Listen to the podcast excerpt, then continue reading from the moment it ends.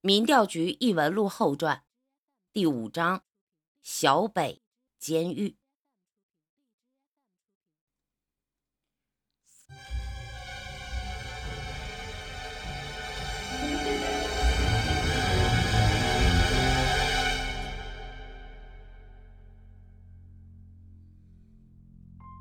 高亮看着孙胖子的眼睛，马上就眯了起来，说道。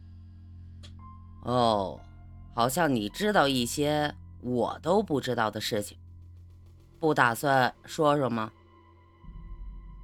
孙胖子很自然地从高亮的桌前拿过他的香烟，自己点上一根，边抽边将张子华的事情说了一遍。开始，高亮还是面无表情地听着，但是等到孙胖子。说到后面的时候，他的眉头也微微的皱起来。孙胖子说完之后，高亮调侃着说道：“我开始有点后悔把你和沈辣招进民调局了。”众人听他的话都是一愣。高胖子顿了一下之后，继续说道：“好像你们不管去哪儿，多少都能给我带回点事儿来。”本来以为沈辣休息两天，我们也能跟着消停两天。现在看来，只有找个地方，把先先把你关起来，托你的福啊，我们也才能跟着休息几天啊。这话一出，会议室里的人哄堂大笑。虽然说起来这个都算不上笑话，但是半年前门板山那次事件。民调局主任以下的中间骨干几乎死了个干净。这还是那之后高亮第一次开起了玩笑，就连秋部，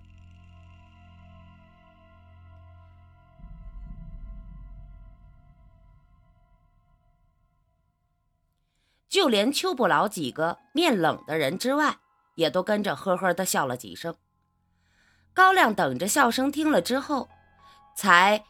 看着孙胖子说道：“呃，既然这事儿是你惹的，那就还是你来负责吧。”说到这里，高局长顿了一下，也点了一根香烟，抽了一口之后说道：“这个事件你全权负责，你现在兼着六室的副主任，有需要的话可以杨军和杨潇来协助。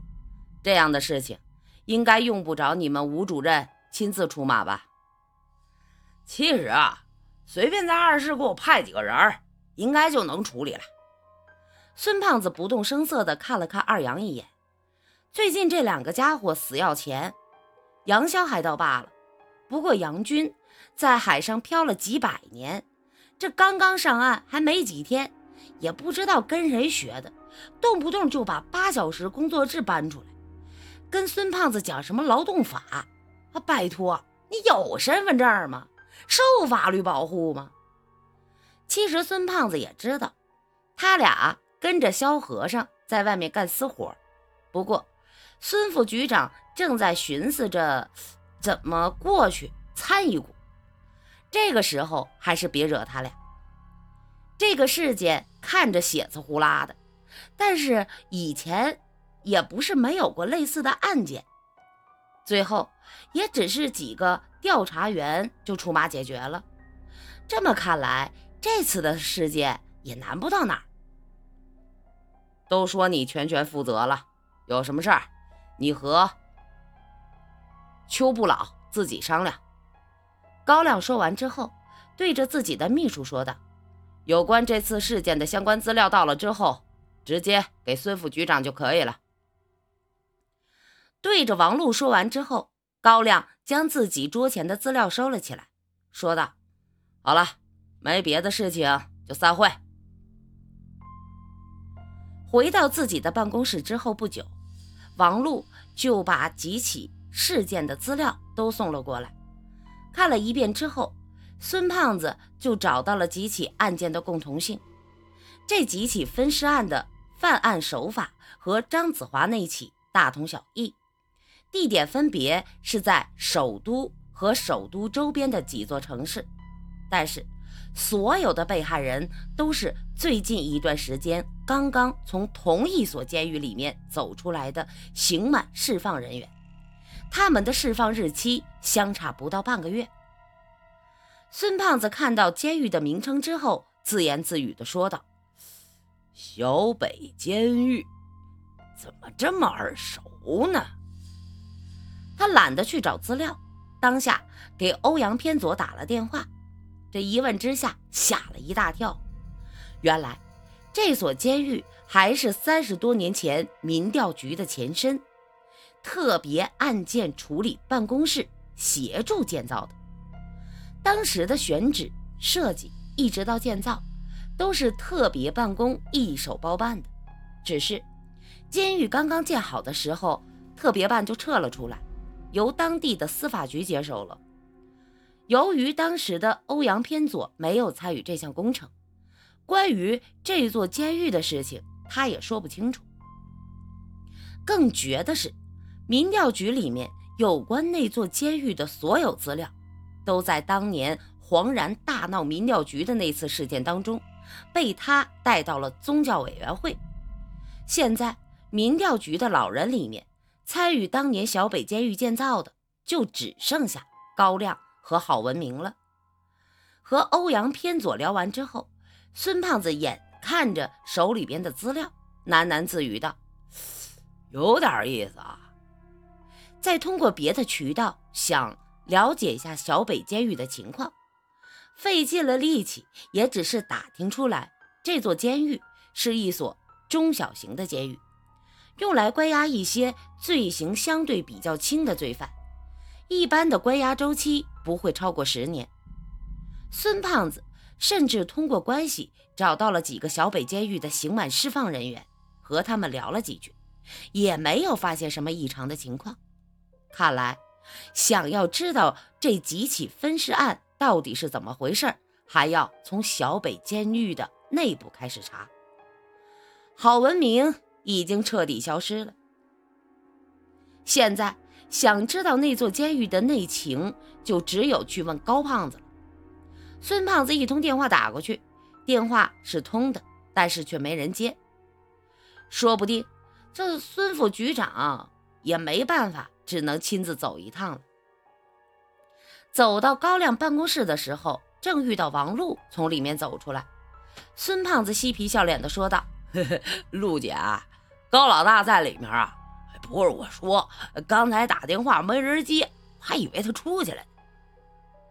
孙胖子怎么说也是民调局的二把手，王璐怎么也要给个面子。他微微一笑，说道：“高局一直都在里面，不过他说了，嗯，让你不要去烦他，有什么事情自己看着办。”孙局，我说的可是高局的原话，他让我原话转达，你可别乱想。以后再拿我们这小秘书撒气啊！高亮的反应，孙胖子倒是一点也不意外。他再一次冲着王璐笑了一下，说道：“呃，那么高老大还有没有什么别的事嘱托我的？”他说：“只要不再往局里边找活，他就谢谢您了。”嗯，这也是原话啊。虽然没有打听出监狱的底细，但是现在所有的线索都指向了这座监狱。看来，想要知道是怎么回事儿，就要派个人进去打听一下了。孙胖子把民调局里面调查员都筛选了一遍，这些人也不知道是怎么找的，一个赛一个的眉清目秀，看着就不像是作奸犯科的人。最后，也就是二世的熊万义。西门烈和老莫他们仨还能靠谱。熊万义一脸的凶相，打架斗殴最合适他。老莫是法医出身，虽然看着文质彬彬的，但是多少透着一点阴寒气。经济犯罪吧，说这个人，哼，肯定有人信。至于西门大官人，哎呀，都复姓西门了，不犯点花案，对得起他的老祖宗吗？看着给这哥仨安排的罪名，孙胖子差点都笑出声来。不过，这个毕竟是他自己想的。二世那边放不放人，还要看邱不老的意思。想不到和邱主任说了之后，他倒是没意见，就是一句话：“那要他们仨愿意，我这边也没意见。”邱主任难得这么好说话，但是和这哥仨商量的时候，西门练他们三个却给孙胖子出了难题。看来是邱不老事先和他们三个通了气儿。等到孙胖子介绍完事情之后，这哥仨倒也没说不去，但是有个前提，他们进监狱卧底也不是不可以，但是孙胖子必须要跟着去，否则的话。免谈。孙胖子虽然是卧底出身，但也就是因为以前卧底的时候跟着老大混得多了，对监狱拘留所那种地方有一种说不出来的抵触情绪。看着西门练哥仨的态度坚决吧，最后孙胖子也实在没有办法，只能咬牙重新出山。于是。孙副局长就开始筹备进驻小北监狱的事宜。刚刚开始运作，就发现自己呀真的是交友遍天下。司法局负责监狱事宜的处长是他以前在缉毒处的旧相识，这哥们儿当初是缉毒处的一位副处长，算起来，当时还是孙胖子的上司。这人除了小心眼儿的那么一点儿，也没有什么别的毛病。当初他们两个人的关系还算可以，但是这次见面之后，刘处长看到了孙胖子肩膀上二级警监的警徽之后，眼神多少有些酸溜溜的。可惜，孙副局长当时也没多想。本来吧，孙胖子还耍了个滑头，他把西门烈三个安排进监狱。以犯人的身份卧底，但是他自己的身份则是监狱的狱警管教。可惜最后和司法局、监狱三方签协议的时候，熊万义眼尖的看见了孙胖子那一份协议，上面写的身份是狱警，老熊当场就窜了，要掀桌子，要掀桌子就走人了。最后好容易。被西门烈和老莫安抚住，逼着孙胖子签了和他们三人一模一样的协议。孙胖子这才是打掉了牙齿往嘴里咽，但是他不知道的是，这才是噩梦的开始。孙胖子和西门烈他们三个第一天第一天进到小北监狱的时候，检查完身体，狱警将他们一起送到了监号中。这间监号里已经住下了十来个犯人。按照惯例，新人要自报家门，把自己所犯的罪名报一遍。不过这次的流程有些奇怪，是狱警替他们报出了罪名：熊万义，打架斗殴使人致残，有期徒刑五年；西门烈，防卫过当使人致死，有期徒刑两年；莫超。打架斗殴使人致死，有期徒刑十五年。说到孙胖子的时候，狱警有些鄙夷地看了他一眼。当时，孙副局长还纳闷我和他们一样都是打架斗殴啊，你瞪我干什么呀？”但是狱警下面的话差点让他哭了出来。哼，孙德胜，猥亵未遂，有期徒刑六个月。猥亵，还未遂，那还叫猥亵吗？